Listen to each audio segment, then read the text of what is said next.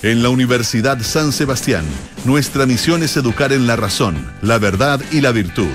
uss.cl. Duna.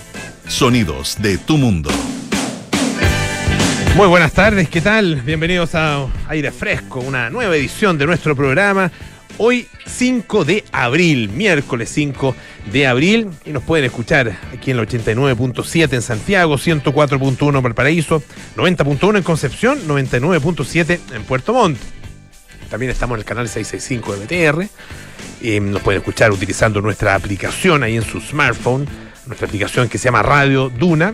La bajan, la instalan y listo Ah, pueden escucharnos en cualquier momento y sobre todo desde cualquier lugar del planeta. Pueden incluso ir atrasándola o si se, perdieron algo, adelantar lo que no hemos dicho es más difícil. Pueden adivinarlo, ah, pero adelantar, escucharlo antes de que lo digamos está difícil.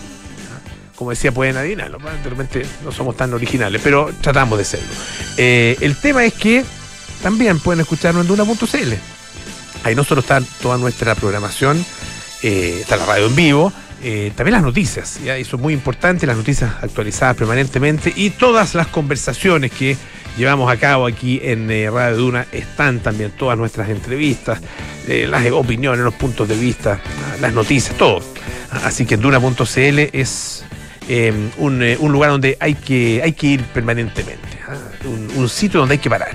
Em, también nuestros podcasts están ahí y lo mismo que en Apple Podcasts, Spotify y las principales plataformas de podcast. Hoy tenemos eh, nuestra sección sin spoilers ah, con nuestra queridísima Paula Frederick y también vamos a hablar, esto a propósito de em, aprobaciones recientes de legislación que tiene que ver con eh, el, cultivo y también el consumo de cannabis. Ah, em, y la legalización, ah, bueno, no, ha habido legalización tal cual, ¿no es cierto? Eh, explícita, ah, eh, formal, pero en ciertas modalidades ah, se está ya eh, avanzando, em, algunos dirán retrocediendo, en eh, justamente permitir mayor acceso y mayor distribución, particularmente de, de, la marihuana ah, dentro de los todos los tipos de drogas que existen. Y vamos a conversar con Ana Luisa Joan, que es la directora ejecutiva de la Corporación La Esperanza, una corporación que lleva muchos años trabajando en eh, esta materia, particularmente en el trabajo de rehabilitación o intento de rehabilitación conoce muy bien lo que significa em, em, bueno, el consumo, los efectos del consumo, los efectos personales, de salud, sociales, familiares que tiene el consumo de drogas, particularmente de eh, cannabis. Hay mm, una droga a, la que además de alguna manera se la ha intentado eh, en algunos casos eh, romantizar y en otros casos glorificar. ¿ah? y hay diputados y diputadas que tienen mucho, mucha responsabilidad en eso cuando la verdad es que hay estudios científicos ¿ah? que muestran con sin lugar a duda Ah, que eh, particularmente el consumo juvenil, infantil y juvenil, tiene eh, consecuencias catastróficas, ah, eh, particularmente a nivel cognitivo. Así que vamos a estar conversando acerca de este importante tema aquí en Aire Fresco. Hoy se está em, votando en estos momentos en la Cámara de Diputados la famosa ley eh, que en realidad son proyectos de ley refundidos, ¿no es cierto, Naín eh, Retamal. Eh, de haber novedades, se las vamos a contar, así que no se preocupen, no se cambie de dial. Ah, sí, la verdad que es una legislación bien, bien importante y ha sido difícil, ah, pese a que eh, se ha empujado con mucho, con mucho eh, rigor. Parece que se está votando ahora, sí, se está votando efectivamente. ¿Podemos, ¿podemos escuchar o no? No sé si estamos aquí, no vamos a colgar de, de canal 24 horas, no, pero aquí está, en votación. por el Senado al artículo 1 del proyecto, cuya votación separada ha sido solicitada por las diputadas Lorena Fríes, Mike Torsini y el diputado Boris Barrera y que consta en las páginas 1 al 4 del comparado. En votación. Han votado todas las señoras y señores diputados.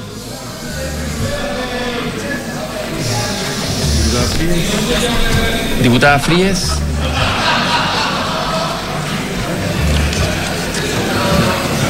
Resultado de la votación. Les contaba, eh, mientras seguimos viendo estas 18 votaciones que van a ser bastante rápidas. Sí, bueno, son, son distintos Se está votando los distintos artículos que fueron efectivamente eh, modificados por parte del, eh, del, Senado. Ustedes saben, esto comenzó en la Cámara, pasó al Senado y ayer, en la madrugada de hoy en realidad, fue aprobado por el Senado, por lo tanto pasa y con, con, hartas modificaciones, entre ellas algunas indicaciones que fueron consensuadas con el gobierno y pasa entonces a tercer trámite a la Cámara de Diputados. Ah, no tengo la, la, votación exacta de de, lo que han, eh, o sea, los votos ah, que han eh, ya emitido los eh, diputados, pero apenas tengamos ahí un pequeño resumen, la pantalla se ve muy, muy, muy en verde, eso sí. Ah, eso quiere decir que hay una gran, gran mayoría de diputados que están votando a favor de cada una de estas modificaciones a la ley. Hoy está acá en nuestro país el presidente Alberto Fernández. Ah, supieron, sí, me imagino que supieron, tuvo, ha tenido varias actividades, tuvo, bueno, tuvo una, una bilateral con el presidente Boric, em, estuvo en un homenaje a al abrazo de Maipú, a la batalla de Maipú, ah, batalla absolutamente clave ah, y batalla final, digamos, en el proceso de independencia de nuestro país, 5 de abril, em, muy importante, y em, también, y esto llamó la atención, ustedes saben que fue de alguna manera em, recibido eh, con. Em, o sea, ha sido muy bien recibido, es muy amigo, es muy cercano al presidente. En ese sentido, no, hay, no hay duda de que iba a ser bien recibido por parte de la moneda. Pero claro, hay sectores que arrugan un poquito la nariz ah, frente al presidente argentino. Eh, y particularmente. Eh, a partir de las expresiones del propio presidente argentino en relación con la justicia chilena.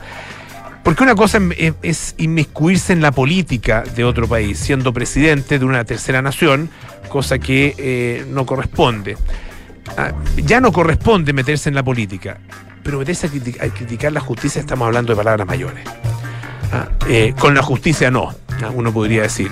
Eh, la separación de poderes en Chile y en una democracia eh, es prácticamente sagrada. No quiero utilizar la palabra sagrada porque, bueno, estamos ahí hablando de, otro, de, otros términos, otros conceptos, ah, de otra esfera, em, pero sí es absolutamente fundamental. Requisito sine qua non ah, para que exista una democracia. Y eh, específicamente y notoriamente es fundamental la independencia del Poder Judicial. Y eso no solo hay que eh, respetarlo, sino que hay que asumirlo como un dato, ¿ah? como un dato, como les decía, un requisito sine qua non. Sin justicia independiente no hay democracia. ¿ah? Eh, hay, muchas democracias o pseudodemocracias que tienen eh, elecciones, que tienen, qué sé yo, congreso, ¿ah?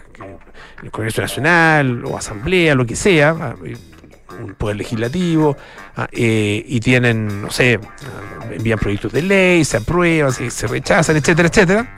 Ah, y tienen, claro, todas las formalidades de la democracia, pero si no hay independencia judicial, esa democracia es de mentira. Ah, es eh, una, democracia que en realidad no existe. Eh, y por lo mismo es deber de, eh, de nuestros dirigentes y particularmente de nuestras autoridades es proteger esa independencia de la justicia em, y, protegerla no solo de cualquier ataque interno, sino que protegerla de también cualquier ataque externo. Y aquí los cuestionamientos de Alberto Fernández tienen que ver con eh, la defensa de un amigo. Eh, él, fue asesor además de la Casa Rosada, estamos hablando del ex candidato presidencial, ex diputado también, Marco Enrique Jominami, ah, eh, muy cercano a Alberto Fernández. Lo hemos visto ahí, además asesor en, en la, eh, el, intento de resucitar de alguna manera ah, el grupo de Puebla, o darle vida al grupo, que resucitar, darle vida ah, y vigencia al grupo de Puebla. Eh, bueno, el punto es que venía precedida esta visita de dos eh, expresiones, de dos intervenciones de Alberto Fernández criticando y cuestionando a la justicia chilena. Como, yo le decía, por lo menos en mi opinión, eh, algo que debe ser rechazado por todos nosotros. Eh, ¿Y qué hace una vez que llega a Chile? Bueno, tiene esta reunión con el presidente, homenaje, qué sé yo, el abrazo Maipú, O'Higgins, San Martín, etcétera, etcétera, todo lo, todo, todo lo que nos une sin duda. ¿Ah? Eh, pero en algún minuto, bueno, se hace un eh, pequeño espacio ah, eh, para reunirse justamente con Marco Enríquez Ominami. Ah, em, y le hace un gesto, es un gesto sin duda de apoyo, lo recibe ahí en la Embajada de Argentina y en Vicuña Maquena. Ah, se hace este, este espacio entonces em, y alrededor de las 15 horas cuenta Emol em, que Meo llegó pasada, digamos, las 15 horas a la residencia argentina y ahí sostuvo un diálogo con Fernández. Bueno, repasaron temas que tienen que ver con el grupo de Puebla, ¿no es cierto? Que es liderado por eh, justamente el ex abanderado, el, ex candidato presidencial. Em, y también lo recuerda, ¿no es cierto?, esta nota de Mol que se da a solo una semana de que el líder argentino mostrara, e intentara apaciguar la molestia que generó el gobierno el presidente Gabriel los comentarios que realizó en un intercambio epistolar con su par ecuatoriano. Aquí en realidad nos cayó como de rebote, porque era una pelea que tiene, es una pelea que tiene eh, con Guillermo Lazo. Alberto Fernández con Guillermo Lazo, por, recuerden ustedes, una ex ministra eh, que estaba eh, asilada en la embajada de, que estaba siendo requerida por la justicia, estaba asilada en la embajada argentina y de repente se arrancó desapareció, está, se supone en Venezuela. Ah, eh, bueno, en esa, en esa en ese intercambio que no fue nada amistoso, em, él pone como ejemplo de justicias que eh, se ven influenciadas por, eh, por decisiones políticas o por, por, eh, presiones políticas, ponía como ejemplo precisamente a la justicia chilena, que se pone, decía que se pone al servicio de quienes persiguen opositores. Ah, inaceptable, completamente inaceptable. Y bueno, no sé si esta reunión con Meo no sé si está en fundamental, ah, probablemente no, son amigos, bueno, tienen derecho a juntarse, tienen muchos intereses en común, eh, pero bien no se ve, hay que mandar con cosas. Oye, en otra materia em, completamente distinta, les cuento lo siguiente. Eh, hay un estudio que se hizo, es bien interesante, que tiene que ver con la memoria humana uno se, a uno se le olvida las cosas, hay que mandar con cuestiones, uno se le olvida, se olvida muchas cosas y, eh, claro, cosas que pasaron hace algún tiempo, incluso cosas relativamente cercanas. Pero este estudio ah, que apareció en eh, PLOS, eh, One, ah, una revista científica, está mm, encabezado por el doctor Marte Otten de la Universidad de Ámsterdam y dice que Em, el tiempo que se demora eh, los hechos o las situaciones en desaparecer o ser distorsionadas por nuestra memoria puede ser tan corto como unos poquitos segundos. Tan corto como unos poquitos segundos. Eh, y se hace una serie de experimentos, básicamente se le pide a la gente que memorice ciertas cosas. Un jugador memoriza bonito juego ese para con los niños. Eh, bueno, que memorice ciertas cosas y después se les pregunta acerca eh, de esto. Eh, y las personas, bueno, después de, estos ejercicios mostraban, dicen, una gran, eh, una gran confianza en la calidad, ¿no es cierto?, de su memoria y en que, que sus respuestas iban a revelar efectivamente que se acordaban con bastante precisión de, em, de lo que había pasado. Pero el tema es que el número de errores que Em, que aparecían era bastante alto. Ah, eh, y no solo cuando había pasado ya un cierto tiempo, sino que inmediatamente, en cosa de segundos, ah, se le hacen, uno, se le muestran distintas figuras y números, ah, em, algunos de ellos con forma de espejo, digamos, o sea, puestos como delante de un espejo, al revés, por lo tanto ellos tienen que memorizarlo, se les ponen entre medio unos distractores eh, y finalmente se les pregunta. Em, los participantes, y bueno, se pregunta, bueno, era la, la, letra o la forma estaba correcta o incorrecta en términos de su posición, y la gente en un en una cantidad muy importante de casos simplemente no se acordaba. Ah, em, esto sugiere obviamente que, claro, por más que pongamos atención eh, a algunas cosas eh, y a ciertas situaciones, estas pueden desaparecer. Em, la, investigación fue hecha con bastantes participantes, son más de, 300 participantes, así hicieron distintos experimentos y en todos ellos eh, indicaba exactamente lo mismo. Eh, ¿Qué es lo que más eh, desaparece? Ah, eh, lo que desaparece es la precisión en el recuerdo de palabras ah, y de oraciones. Ah, eh, lo que nos acordamos, nos acordamos del sentido en muchos casos, pero nos acordamos muy poco, por lo menos eso pasó en estos experimentos, de, em, de lo que se dijo con exactitud. Ah, eh, y a uno le pasa. ¿Para qué mandar con cosas? Uno se le olvida, no sé si han tenido en algún minuto una discusión importante, cuando después de un rato uno se le olvida ya por qué empezó la discusión. Eso, bueno, tiene que ver con la calidad de nuestra memoria, incluso en el momento en que la estamos utilizando, y se supone que tendríamos que estarla utilizando con eh, mayor eh, eh, con mayor énfasis, ¿no es cierto? Y mayor precisión. Vamos a escuchar un poco de música. Esto es Cámara Obscura. Let's get out of this country.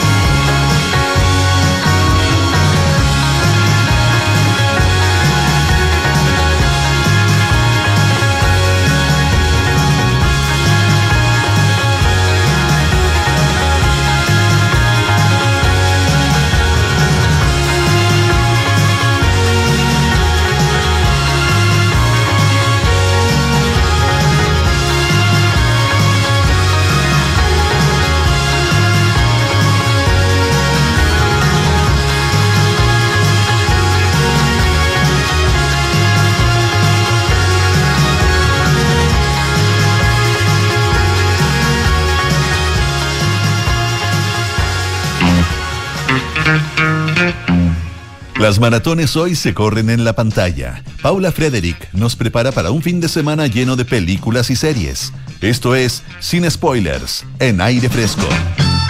Nuestra Paula Frederick todos los días miércoles aquí en Sin Spoilers para hablar de lo que está en las pantallas. Sí, o en eh, los cines. O en los cines, en las pantallas grandes, pequeñas, medianas y chicas. Al final de cuentas, pantallas son.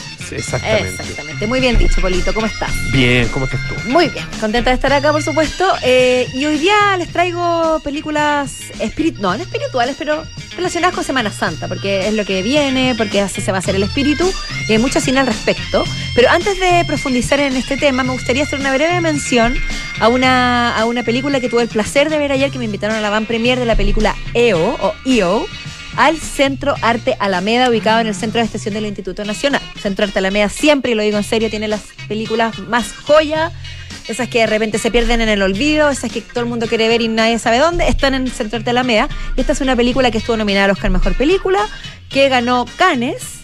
Y es, es una reinterpretación de la película de Robert Bresson, Au Asaf Baltasar, dirigida por el polaco Jerzy Skolimowski. Y es la historia simplemente de un burro llamado Eo y sus andanzas de un lugar a otro.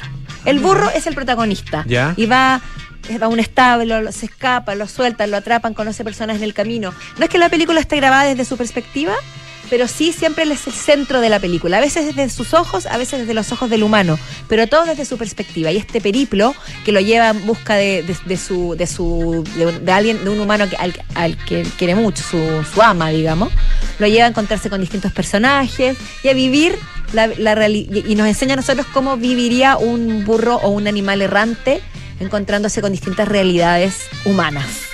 Una joya bueno. muy particular que está en el centro de Telemea y la recomiendo muchísimo. Buenísimo. Así que quería a- además pasar ese, ese dato.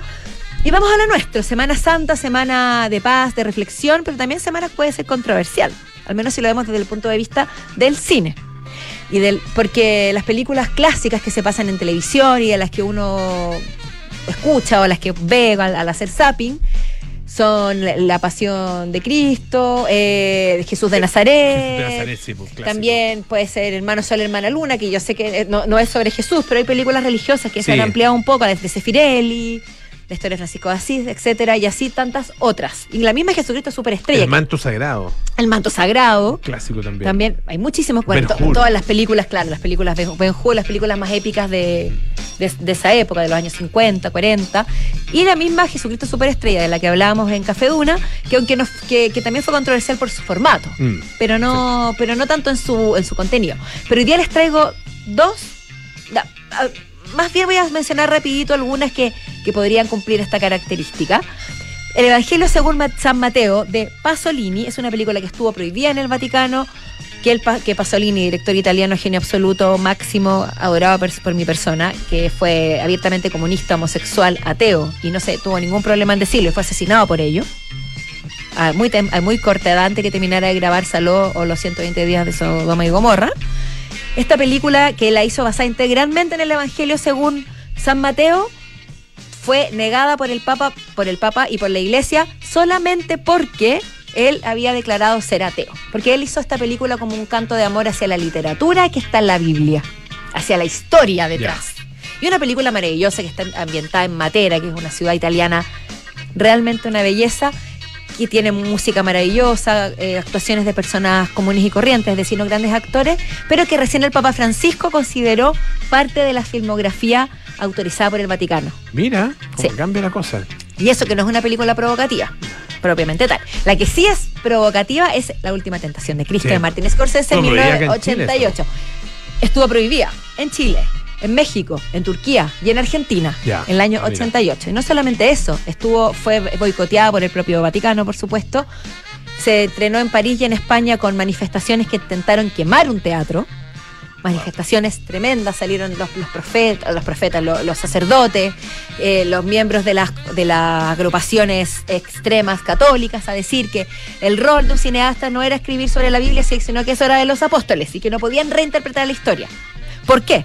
Porque esta película, que para mi gusto es una peliculaza de Martin Scorsese, está basada en, un- en una novela del filósofo y poeta Nikos Kazantzakis del año 57 y, el guion es del gran Paul Schroeder, mano derecha de Martin Scorsese, escritor entre otras de, de Taxi Driver y Toro Salvaje, y también director de First Reformed, una gran película también, que en el fondo pone a la figura de Cristo como un hombre en duda, un hombre humano, un hombre más cercano a lo carnal que a lo divino, que, al final se enfrenta a una seguidilla de tentaciones que lo van haciendo cuestionar no solamente su persona, sino que también quienes lo rodean y las intenciones de Dios. Y la película, eh, por supuesto, tiene este aire un poco, eh, ¿cómo decirlo? Ah, se me fue la palabra, pero, por ejemplo, la música de, de- de- de Peter Gabriel tiene muchos sonidos ancestrales, eh, tambores, una cosa media africana, bien, bien ancestral, bien, bien, bien, ah, ya se me fue la palabra que quiero decir, qué, qué desesperante, como Bueno. Étnica. pasa. Ah, ya. Étnica, ya, gracias. Ah, ya, étnica. ya. No de Y- la gracia, no te ayuda. No te ayuda, pero sabía Pero para te dónde vi la cara y te encontré étnico. Étnico, sí, Sí. puede ser un poco. Pero en el Depende del fondo, contexto. a veces puede serlo, a veces puede serlo. Una gran cosa en todo caso hacerlo. Yo creo que esa es una de sus grandes eh, fortalezas. La música, la puesta en escena, el frenesí con que se filma, las actuaciones de William Dafoe, que tampoco era un Jesús convencional. No. Hemos hablado de los Jesuses, que el Jesús de Nazaret es esta figura de este, de este hombre hermoso, de sea, ojos Robert claros, ojitos de piscina, facciones perfectas, Robert Robert, Powell, sí. exactamente. Este era un hombre Me más. acuerdo cuando la fui a ver en la primera vez, eh, Jesús de Nazaret, fue en, en el cine, estaba recién estrenada y fuimos de est- estas cosas de colegio que te llevaban a, a ver, a ver películas. Bueno, bastante osado tu con, colegio. con Alicia Vega. No, no, no, no, no, no, no, no, no la última Ah, tentación ah. de Cristo, no, de ah, Cristo. ¿fuiste no, a ver no, no. 100, a- 100 niños esperando un tren? No, esa fue después. Eh, Alicia Vega. Sí, sí, no, no, no, no, porque esa es sobre. Ah, tienes razón, Es sobre el sí. trabajo que hacía Vega. No, ella, ella no, no- hacía como un comentario, no, me- no acuerdo si previo, una introducción, después un comentario posterior y qué sé yo. Pero, eh, y, y cuando sale Jesús, en eh, Jesús de Nazaret, eh, se- había un colegio de mujeres, cosa que para nosotros, que yo estaba en colegio de hombres, Claro, una emoción una- absoluta. claro, Una- y se escuchó un gran suspiro, pero todas lo encontraron minísimo. Pero si lo era. no, pero sí, si era para Jesús. suspirar, además con esos Yo aires. lo encontré muy inapropiado. Dije, con Jesús no. Ah, ah, Era muy católico. Con Jesús no. mm. Habría que estar, haber estado ahí, pero era imposible porque yo tenía para cuando nacer. Exactamente. Pero bueno, William Dafoe. Espérate, William- ah, espérate, ¿eh? No. Espérate, déjame calcular.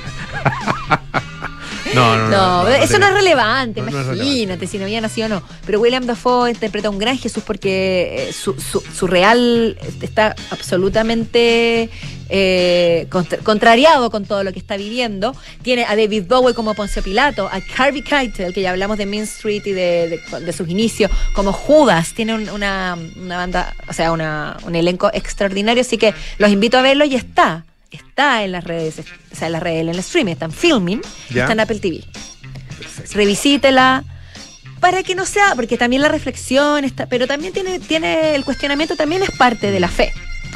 Me parece interesante. Y la Ah, otra que quiero sí. mencionar, si es que tengo un ratito, sí, por favor. es la, la historia de Noé, de Noé, o Noah, contada por Darren Aronofsky, Ah, que mira. está en HBO Max, que se llama Noah o Noé, que está protagonizada por Russell Crowe, 2014. Darren Aronofsky ahora se volvió bastante a estar en el boca de todos por la ballena, The Whale. Ah, pero es el director de Requiem para un sueño, del Cisne Negro, de tantas otras, y suele poner en su, en su filmografía personajes muy atormentados, que, que se obsesionan con ideas, que alejan a sus seres queridos, que toman decisiones fuertes, que, que están en, en momentos complejos de su vida.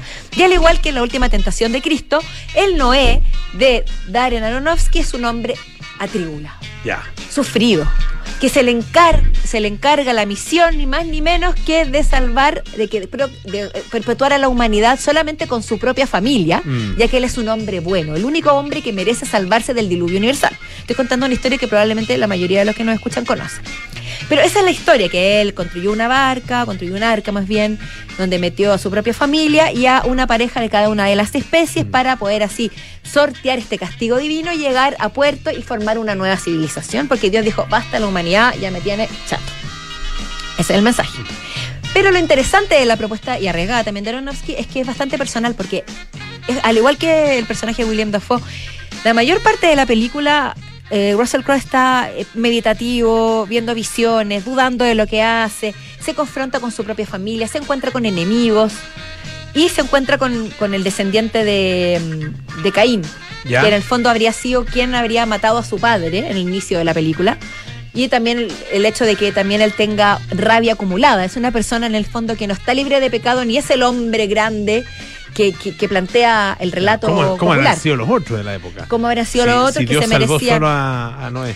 Pero es que lo, lo- es que lo que te plantea esta película, a mi parecer, es que lo salvó por su sano juicio, Ya. más que por su bondad o por estar in- libre de pecado. Oye, eh, claro, más que por santidad. Más que por Eh, santidad, exacto. Anthony Hopkins. ah, Anthony. Hopkins Jennifer un- Connelly. Eh, Jennifer Connelly, Interesante. Emma Watson como la hija Mira, adoptiva Watson, claro de, de- de- de Russell Crowe. Y además eh, mezcla la- un relato bíblico mítico con un presupuesto millonario con efectos especiales totalmente grandilocuentes, con algunas con unas imágenes medio desafortunadas para mí, como una especie de Transformers, que son unas creaciones celestiales que lo ayudan a construir el arca. Mete mucho en Junge, y pero sí es fiel a lo que yo creo que él quería transmitir desde un inicio, que es este, este hombre conflictuado con esto de, de esta misión magnánima, tremenda de salvar el mundo y de procrear y de crearlo de nuevo. Que no es una misión fácil y que él no es un elegido que, que vaya, eh, todo sea miel sobre hojuelas. Está bonito. Así está que también. O sea, la historia es increíble. la película está Eh, buena, tiene sus, tiene sus cosas dudables, tiene sus exageraciones, tiene una cosa media James Bond, media Misión Imposible también, pero me parece interesante como reflexión para Semana Santa. Ya, pues, excelente. La- eh, fue- bueno, hay, hay muchas otras, ¿no es cierto? El- la Pasión de Cristo. La No, la Pasión, de Cristo. La Pasión de, la- no, la no, Pasión esa- de Cristo, La de Mel Gibson. Gibson, Sí. hay tan- tantas. Sí. Pero me gustó eso, ¿no? Pero bueno. le- eh, a mí el Evangelio según San Mateo está en, en movies, si la pueden ver la de Pasolini es una belleza. Ya, vos. Paulita. Muchísimas gracias, ¿ah? Gracias por... Paula Frederick, sin spoilers. Eh, Bueno, las historias que nos contó hoy día las conocíamos. ¿ah? Aquí vamos a andar con cosas. Así que ahí el- el- no hay peligro de, de spoiler, pero siempre es bueno revisitar a estas grandes producciones. La Universidad San Sebastián anuncia su nueva alianza científico-académica con el Centro de Estudios Científicos, el SEX, potenciando un polo de desarrollo científico en el sur del país. Universidad San Sebastián, vocación por la excelencia. Invierte en el extranjero con Principal, Principal experto global en inversiones. Pausa y volvemos con más. Aire fresco, esto es Radio Duna. A ver, ¿qué le vamos a poner? Ya sé, seguridad. Seis airbags, cambios dinámicos al volante para una mayor performance, mm, un diseño único, moderno y confortable espacio interior. Ah, un sistema de audio de alta fidelidad y pantalla multimedia con Android Auto y Apple CarPlay, además de un potente motor turbo de 150 HP. Listo, mi mejor obra. Maravíllate con Renault Arcana, la evolución del SUV. Cotízalo en Renault.cl. Terco Center.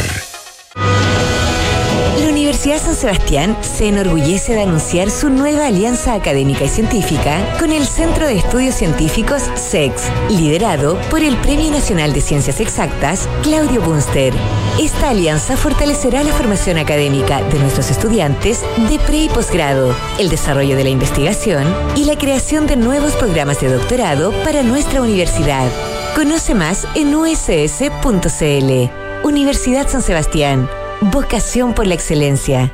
¿Eres un inversionista que busca proteger su capital minimizando volatilidades del mercado? Principal presenta su portafolio de conservación de capital, alternativa de inversión de bajo riesgo para horizontes de corto plazo, dirigida a quienes buscan proteger su patrimonio de la mano de una asesoría de primer nivel. Conoce más en principal.cl. Principal, expertos en nuestro mundo para que tú te enfoques en el tuyo. La rentabilidad o ganancia obtenida en el pasado por este fondo no garantiza que ella se repita en el futuro. Los valores de las cuotas de los fondos mutuos son variables.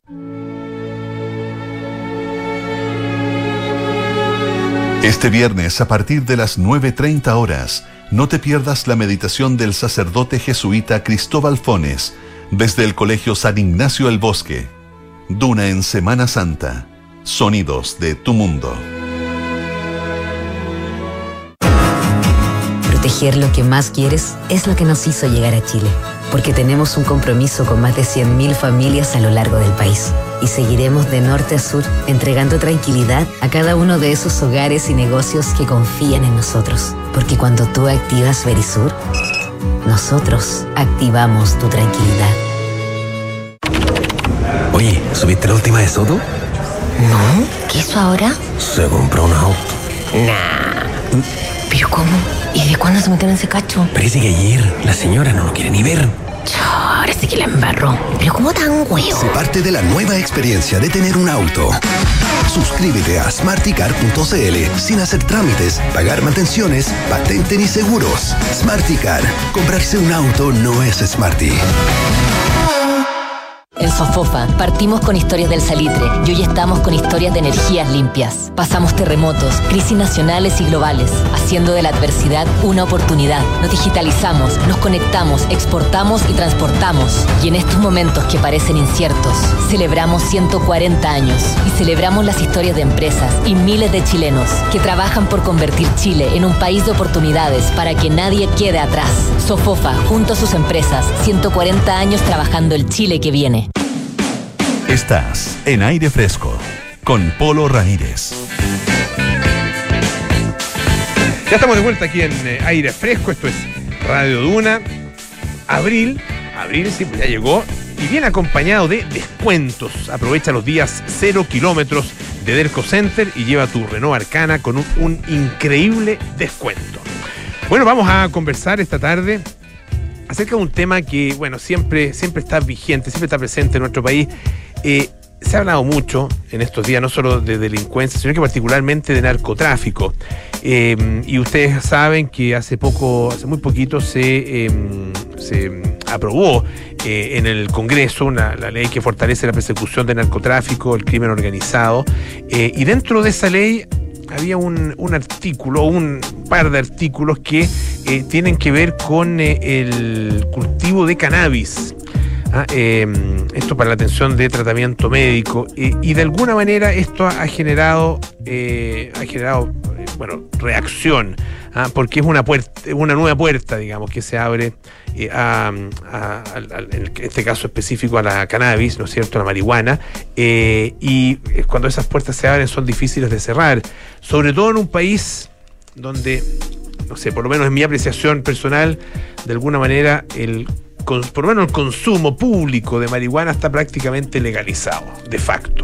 ah, De hecho, vamos a conversar acerca de esto. Estamos con Ana Luisa Joan, que es la directora ejecutiva de la corporación La Esperanza, que lleva mucho tiempo. ¿Cuántos años ya, eh, Ana Luisa, 28. trabajando? 28 años trabajando en relación justamente con este tema trabajando particularmente en, eh, en el estudio de, la problemática de la droga, pero particularmente en la rehabilitación. Ah, em, a ver, partamos por esta, por esto que, que yo señalaba. Yo sé, yo tengo esa apreciación eh, en Sí. lugares públicos, uno se encuentra eh, con cada vez más frecuencia consumo eh, bastante descarado de, de marihuana eh, y está muy, muy generalizado ese consumo, además en todo, particularmente en los jóvenes, pero en todo tipo de, Sí, de- de yo creo que se ha normalizado. Esto, esto parte con justamente la, el debate que hubo de, de una, poten- una posible legalización el año 2011. ¿ya? Ahí nosotros teníamos niveles mucho más bajos de consumo, en torno al 4, al 5%, al 6% de población general, y en escolares también. Eh, ¿Y qué es lo que pasó? Vino esta discusión del año entre el 2011 y el 2013 y se produjo una confusión muy grande en el mensaje. ¿Ya? Una confusión primero entre lo que era la, la marihuana terapéutica y la que era la marihuana eh, de uso recreacional, porque finalmente todo se englobó en un mensaje de una matita verde que no hace nada, ¿ya? Una matita verde que además Y- y- sana Eso, y que al contrario, tiene muchos beneficios. que tiene beneficios, etcétera. ¿Y qué es lo que nos encontramos? A la vuelta de la Como esquina, si, al estuviéramos, 2000 perdón, como si estuviéramos hablando de aloe, de aloe vera. Lógico, al 2015 nosotros ya teníamos el 34,3% de los escolares con consumo eh, de marihuana. Eh, habíamos duplicado el consumo de las personas eh, de- de- de- del país en población general eh, y había caído la percepción de riesgo del 48% de percepción de riesgo de uso frecuente de la marihuana, dos a tres veces a la semana, había caído al 22%. Fue el momento más crítico y yo lo recuerdo porque en el debate en el que yo participé, siempre dije, esto va a impactar en los menores. De todas maneras va a impactar en los menores. Y siempre se me dijo, esto es una discusión para mayores de 18 años. El punto es que vivimos en un país donde hay niños, jóvenes y adolescentes que finalmente ven y viven en un ambiente donde captan que esto ya se va a legalizar, donde hubo líderes de opinión que salieron en todos los medios avalando esta matita verde. Y entonces hoy día tenemos eh, esos niños que fueron creciendo, además, que hoy día son jóvenes, eh, que tienen un consumo muy importante. La última, la última encuesta escolar sí nos deja un poco tranquilas porque eh, se ve una, las dos últimas encuestas una baja, pero también está mediado por la pandemia. Entonces lo que tenemos que ver es qué pasa después. Ahora, ¿por qué me preocupa a mí esta, esta, esta, este artículo que se metió dentro de la ley 20.000 que tenía otro objetivo? El objetivo era ver qué se hacía con los decomisos y con, la, con los bienes que eran decomisados. Y entre medio se metió esto. Me preocupa porque lo que nosotros habríamos esperado es que todo lo vinculado a marihuana sea producto de una evaluación eh, madura, de una evaluación responsable, donde miremos eh, qué es lo que pasa si uno va tomando distintas medidas. Porque tenemos un país con un alto consumo en todas las drogas. Nuestros escolares ocupan el primer lugar en marihuana, de toda América, incluido Canadá y Estados Unidos, en marihuana, cocaína, pasta base y tranquilizantes y ocupamos el tercer lugar en éxtasis. Entonces, cuando tenemos esa temperatura ambiente, eh, lo que nosotros esperábamos es que de manera responsable se mirara qué iba a pasar en la marihuana. ¿Por qué? Porque es, esta misma quincena donde se aprueba esto, aparece un informe de la JIFE, que es una institución vinculada a las Naciones Unidas, donde eh, ya empiezan a estar los primeros datos más duros de qué ha pasado en los lugares donde se rehabilitó, perdón, donde, donde se eh, Legalizó. la marihuana. ya recreacional. Siempre parte con la marihuana terapéutica y después sigue con la marihuana tradicional. Y vemos que en materia de consumo, en, en Colorado y en Washington se duplicó el consumo, eh, en Canadá aumentó más de más, de, más del doble, dos veces y media. En, en, en Uruguay también se multiplica varias veces más. Entonces tenemos primero un aumento de consumo, tenemos una baja percepción de riesgo, tenemos un aumento en todo lo que es los, los temas de salud. Hay 156% más de llamadas de emergencia por problemas vinculados a sobreconsumo de marihuana. Y hay 56% más de visitas a emergencia, o sea, a las salas de urgencia, producto de los efectos de brote psicótico, eh, de una serie de efectos más. Entonces, tenemos eso. Y por otro lado, también tenemos que una de las cosas que se busca eliminar es lo que tiene que ver con eh, el tráfico y, y, el delito asociado a todo eso, y entonces alejar al consumidor del delito. Claro, es, el, es, el, gran argumento que se utiliza para bueno, la legalización. Pero lo que se vio, eh, y no tengo por qué desconfiar de estas cifras, son las que hay, eh, es que en el caso de Washington, eh, más o menos el 50% sigue siendo eh, ilegal, o sea, hay una venta ilegal. Eh, hay otros... Hay, ¿Y eso, hay, por, ¿Eso por qué se, se, da? ¿Porque venta a menores de edad? No, no, no, no, no, no, es porque es por temas de precio, es por temas... Ya, es un, ya, o sea, ver, sigue habiendo un mercado es un ilegal. negocio mm. enorme. O sea, lo que tenemos que pensar es que las mismas tabacaleras, cómo se han preparado para este negocio, y este negocio da para tener todo esto ilegal porque hay una guerra de precios, hay una oferta, hay distintos productos, hay productos que tienen, que tienen mayor concentración de THC.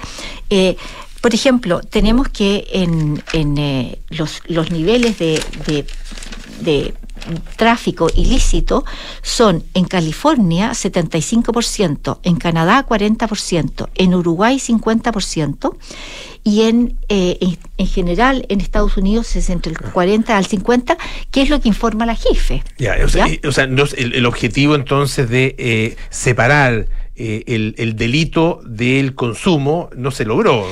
No, y mira, yo creo que esto es bueno porque nosotros que somos un país que tiene una temperatura eh, muy alta respecto del consumo, eh, nos permite mirar a otros. Eh, creo que fue bueno que no fuéramos nosotros los que hicieran la experiencia, como dijo Uruguay que prefería experimentar a seguir como estábamos.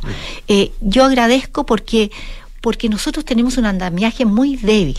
Es más, eh, acaba de salir un informe de, en, en, no un informe, un estudio en la revista The Lancet, donde dice que Chile ocupa el primer lugar en Sudamérica en pérdida de años vida a raíz de muertes prematuras producto de la marihuana. Tenemos un 18,8% cada, cada 100.000 habitantes. Eh, perdón, no, no es por ciento, 18,8 años de vida, de, vida. Eh, de muerte prematura uh -huh. y una cantidad similar, 18 años de pérdida de vida por discapacidad también. Ocupamos el primer lugar en marihuana y en opioides. Entonces, estamos haciendo daño. Y, y, entonces, ¿qué es lo que me pasa, eh, Polo? Que yo creo que aquí es el momento de limpiar el mensaje. Eh, si hay gente que quiere consumir, eh, son adultos. Segundo, si hay gente que tiene tiene hijos o personas cercanas que tienen una enfermedad donde hay un debate si esto finalmente es paliativo, si ayuda, etcétera. Bueno, creo que el Ministerio de Salud tiene que tener una línea donde intervengan también los médicos, las sociedades médicas están en contra de esto, pero, pero ya, es una línea de debate, pero tiene que ser con las mismas regulaciones que cualquier medicamento. Es decir, tiene que tener eh, las pruebas, tiene que tener la eficiencia, la seguridad, etcétera.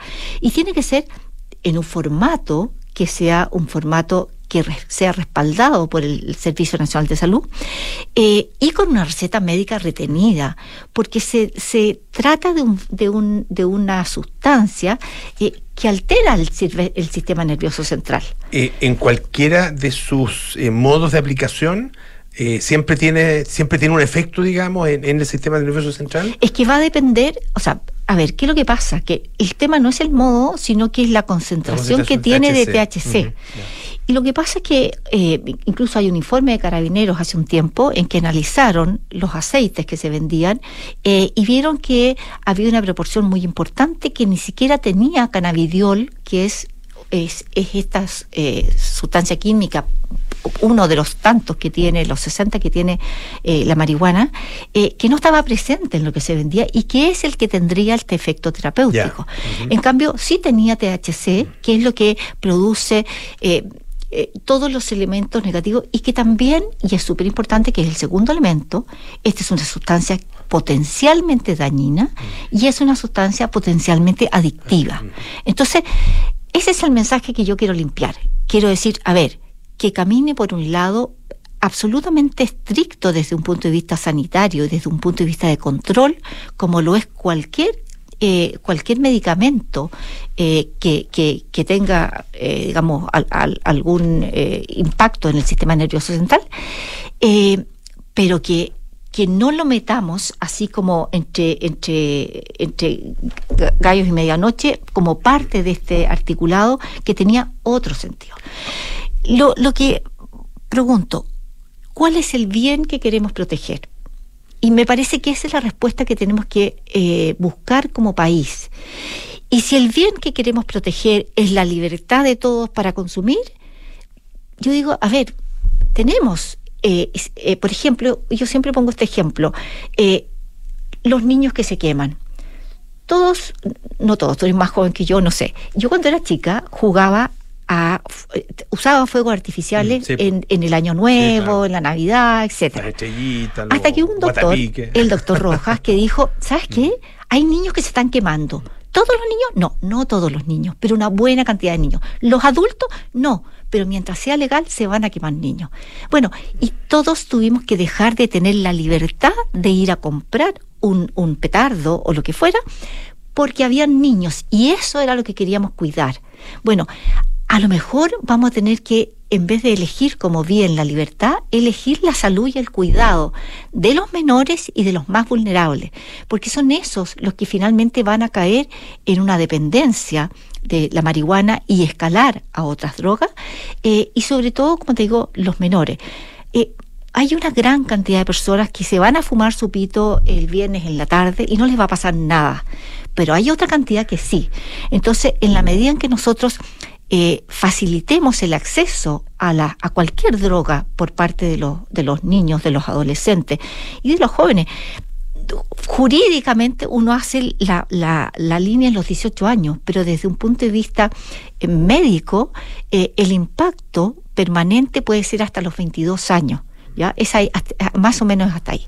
Entonces, yo lo que pido es limpiar el mensaje, que sea claro y potente. Es hoy día hay evidencia suficiente para afirmar que es una, una sustancia potencialmente dañina y que es adictiva. Con esas dos cosas, miremos qué es lo que queremos hacer como país en una instancia en que tenemos altas tasas de consumo si nos comparamos con el resto de los países no solamente de esto, tenemos altas tasas de consumo de alcohol, tenemos altas tasas y va aumentando rápidamente las tasas de consumo de eh, de droga sintética, que es algo que otro día me gustaría conversar contigo porque es realmente preocupante. Ustedes están, eh, bueno, trabajan, ¿no es cierto?, desde hace ya, tú nos decías, 28 años ah, en, eh, en, en relación eh, con, eh, con este problema. tienen trabajo de rehabilitación, reinserción, ¿no es cierto?, de Y tenemos un programa también, precioso. De políticas públicas. Ah, ¿qué- qué, eh, en, en qué están en este minuto? Y Mira, en este los- momento los estamos, estamos con, con nuestros centros de rehabilitación en Arica y en Santiago para adultos, intensivo para gente que está con, un, con una dependencia severa. Los casos más críticos los recogemos y por eso sé de lo que hablo, en el sentido que no hay que llegar a esto. Cuesta mucho, pero el camino es claro. Es claro el camino al que uno llega a la dependencia. Pero lo precioso es que tenemos un programa que se llama Naciste tú, que está en Rancagua, es un programa piloto que llevamos cinco años intentando que sea política pública y que lo que hace es tratar a ese recién nacido que es hijo de una madre que llega a parto con droga y ese niñito apenas nace, primero tiene síndrome de abstinencia y es dramático el sufrimiento de ese niño al nacer. Y segundo, viene con una serie de, en el fondo, haber daños producto del consumo de su madre de pasta base, de marihuana, de alcohol. eh, y entonces lo que necesitamos es financiar ese, ese- esa rehabilitación. Ese niño no va a ir a institucionalizarse porque nosotros lo vamos a tratar y vamos a rehabilitar también a su madre. Madre e hijo se van a rehabilitar durante un año y medio intensivo.